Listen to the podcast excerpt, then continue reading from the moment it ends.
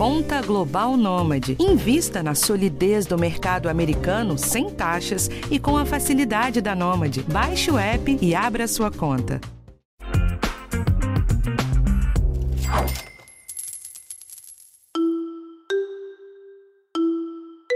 Olá, eu sou a Thais Matos e esse é o podcast de educação financeira do G1. As histórias que você vai ouvir agora são de terror. Bom, pelo menos foram para Cíntia e para o Felipe. Então, há mais de um ano eu venho programando o meu casamento. E como parte do casamento, a gente tem a tão esperada lua de mel. Eu não tinha exatamente um destino definido, tinha meu sonho de ir para Cancún, mas sabia que financeiramente não seria viável para mim, especialmente tendo que programar e pagar um casamento. E na época eu seguia uma pessoa, uma é, digital influencer, que postou a viagem que ela estava fazendo para Punta Cana através do hotel urbano, através da URB. Então, comprei um pacote para Punta Cana, cinco, cinco diárias, é, com datas é, sugeridas para maio de 2023. Meu pacote ele tinha validade desde maio, desde março de 2023 a novembro de 2024. E aí escolhi, paguei, parcelei. Não foi uma micharia, foi um valor muito bom, mas é um valor que faz diferença no nosso bolso. Então, fiz todo o processo, parcelei em, em 11 vezes, peguei o cartão emprestado para poder parcelar. A Cíntia, que é médica e mora no Rio de Janeiro, conta que passou um tempão sem que o site começasse a procurar os seus voos. E quando finalmente recebeu uma resposta da URB, ela foi informada que não tinham voos promocionais na data que ela escolheu. E naquele momento eu primeiro eu desabei, tive crise de ansiedade, e não ter, eles receber deles um feedback de que eles não tinham previsão alguma de me dar, me, me é, me oferecer um, um, voo, né, me oferecer uma data, eles não tinham qualquer previsão, aí pegou no, pegou no, no meu ponto fraco. Com o Felipe, o lance foi um pouquinho pior. Ele foi passar a lua de mel no México com o marido e foi barrado na porta do hotel. Para conseguir entrar, eles tiveram que pagar 40% a mais do que tinham pagado para a URB. Aí eles tentaram falar com a empresa, mas o Felipe disse que entrou numa fila e o atendimento só seria feito por e-mail e sem data para resolver. E ontem foi o nosso terceiro dia e assim, finalmente a gente recebeu um e-mail da do hotel urbano falando que abre aspas. De fato, a reserva segue paga e confirmada e anexos comprovantes para que seja mostrada a recepção e essas cobranças presenciais sejam estornadas. Fecha aspas. Assim, como se fosse a nossa obrigação ter que procurar o hotel para dar satisfações, para provar que a gente tenha pago algo. Assim, não me parecia correto eu ter que atrapalhar já o nosso terceiro dia de lua de mel para resolver pendências que não fomos nós que criamos. Ele também contou que o hotel ligou para o financeiro e não encontrou pagamento. Então eles viram que o Urb tinha mandado, na verdade, um print dos dados financeiros do hotel, mas não um comprovante do pagamento. Então não foi feito o estorno e ele e o marido ainda estão esperando uma resposta da empresa de viagens.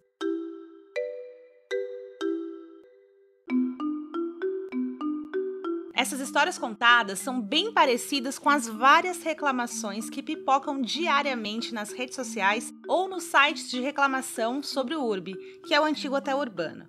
A empresa é uma plataforma de viagens carioca que existe desde 2011, mas estourou na pandemia com viagens muito baratas. As queixas também vêm de hotéis e pousadas. Eles dizem que não estão recebendo da URB e suspenderam reservas de hospedagem feitas pelo site. O dono de uma pousada do Rio Grande do Norte contou para um colega aqui do G1 que a URB ficou devendo 100 mil reais para ele desde fevereiro. No meio dessa confusão, o fundador e agora ex-CEO da empresa debochou dos clientes e até ameaçou um deles. A repercussão foi super negativa e o empresário, que se chama João Ricardo Mendes, renunciou ao cargo. Disse que precisa de ajuda e citou até uma música do Eminem na carta de demissão. Eu vou deixar vocês ouvirem agora a obra Till I Collapse antes de seguir. for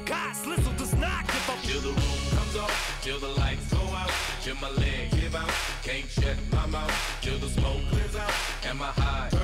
I'ma rip this my bone.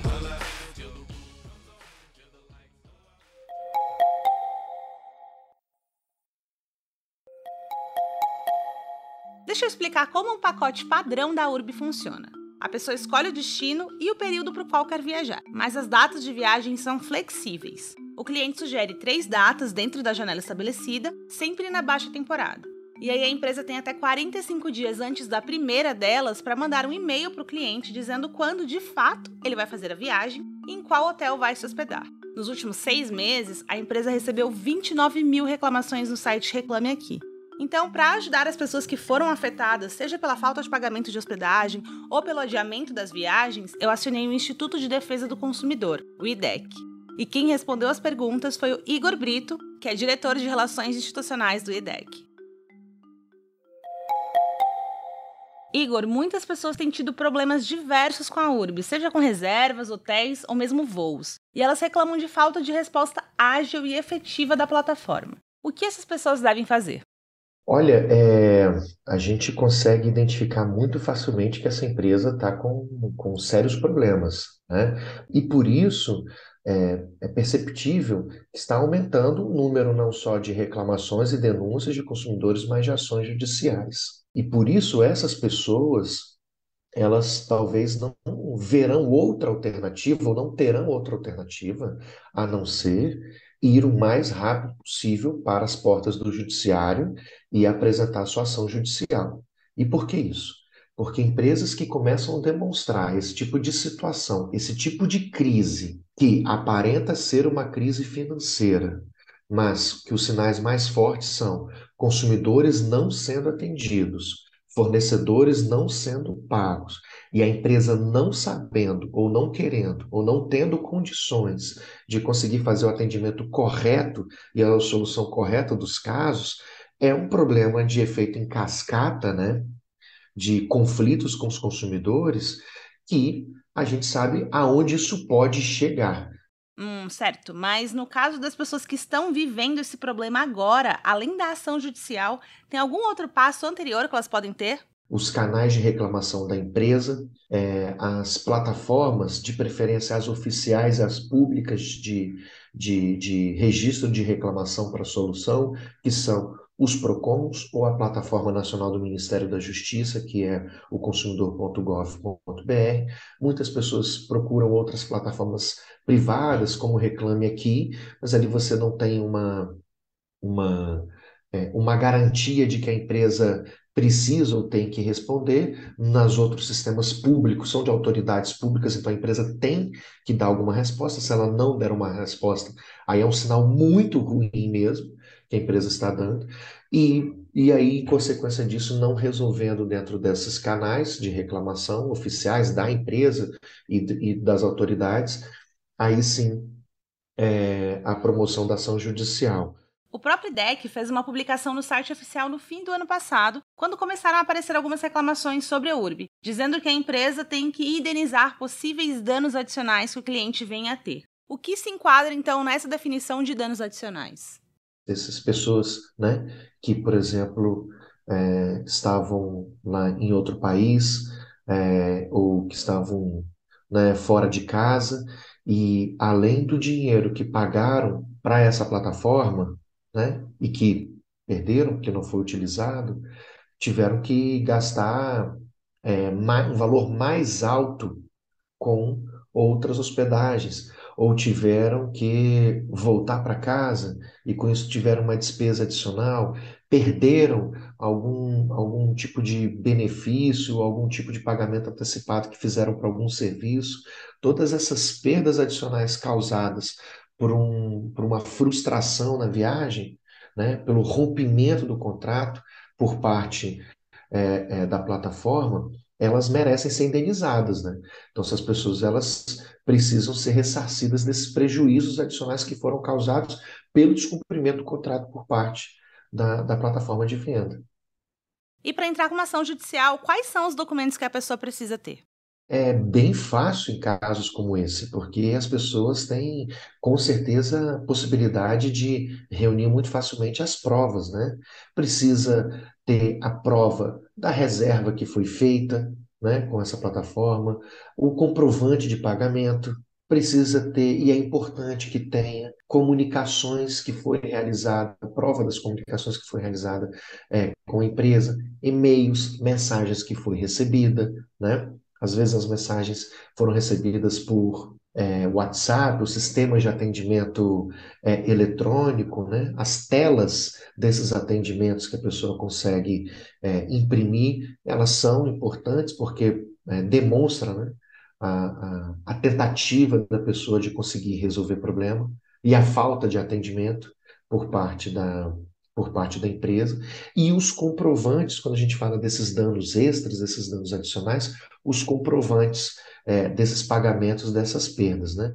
Agora eu queria ir para um ponto mais específico, que é essa reclamação sobre as datas, né? A URB está jogando muitas viagens para o segundo semestre e diz que está amparada por contrato por ter datas flexíveis. Essas pessoas também podem reclamar ou a empresa de fato está coberta? O nosso Código de Defesa do Consumidor, ele é muito rigoroso com relação a ofertas que não são cumpridas, promessas que não são, não são cumpridas. Isso tudo é tratado como oferta enganosa ou publicidade enganosa. Né? Então, toda, toda afirmação, todo combinado que é feito da empresa com o, o, os consumidores, com as pessoas, e não é cumprido, não é uma questão de interpretação do contrato, não é uma questão de que a empresa tem a liberdade de mudar o contrato. Não. Em relações de consumo, isso é proibido. Empresas, na, nas relações com seus consumidores, não têm o direito de mudar nem as regras do jogo, nem mudar os contratos. Isso gera automaticamente, no caso dela descumprir essa promessa, esse combinado, seja qual ele for, o direito da pessoa exigir o cumprimento daquilo que foi prometido, combinado, oferecido, ou a devolução de tudo que foi pago, mais os danos que podem ter sido causados por essa frustração né, que a pessoa teve. É claro que a gente tem que, numa, num, sistema como esse, em que há é, uma prestação de serviço em condições e datas flexíveis, nós precisamos mesmo né, ler o contrato, precisamos entender quais foram as promessas e os combinados que foram realizados para saber qual é o nível de comprometimento expresso que a empresa se fez. Mas, de toda forma, esse tipo de modelo de negócios não pode ser justificado, utilizado para poder colocar os consumidores em risco. Então, pessoas que compraram um pacote porque elas tinham a possibilidade de conseguir escolher datas no primeiro semestre, isso foi garantido, elas têm o direito de escolher datas no primeiro semestre. Isso não é uma autoridade da empresa. Olha, talvez você não consiga mais no primeiro semestre, agora só no segundo semestre. Depois de tudo isso, eu procurei a URB para pedir o que a gente chama aqui no jornalismo de outro lado, né? Enfim, tentar entender o que, que motivou essa falta de pagamento, a mudança das datas e a demora em resolver os problemas dos clientes. Eles enviaram uma nota em resposta. Nela, eles dizem que os pacotes promocionais não garantem uma data específica. Sobre a falta de pagamento para os hotéis e pousadas, eles dizem que estão conversando com os parceiros, mas não podem dar detalhes. No fim, acabaram não esclarecendo muita coisa. Bom, gente, então esse foi o episódio de hoje. Na semana que vem tem um tema diferente aqui para você. O podcast de educação financeira está disponível no G1, no Globoplay ou na sua plataforma de áudio preferida. Não deixe de seguir o podcast no Spotify ou na Amazon, de assinar no Apple Podcasts, de se inscrever no Google Podcasts ou no Castbox, ou de favoritar na Deezer. Assim você recebe uma notificação sempre que o um novo episódio estiver disponível. E não deixe de avaliar o podcast na sua plataforma preferida. Isso ajuda esse conteúdo a chegar para mais gente. Eu sou Thais Matos e assino o roteiro desse episódio. A edição é do Gabriel de Campos. Um abraço e até a próxima.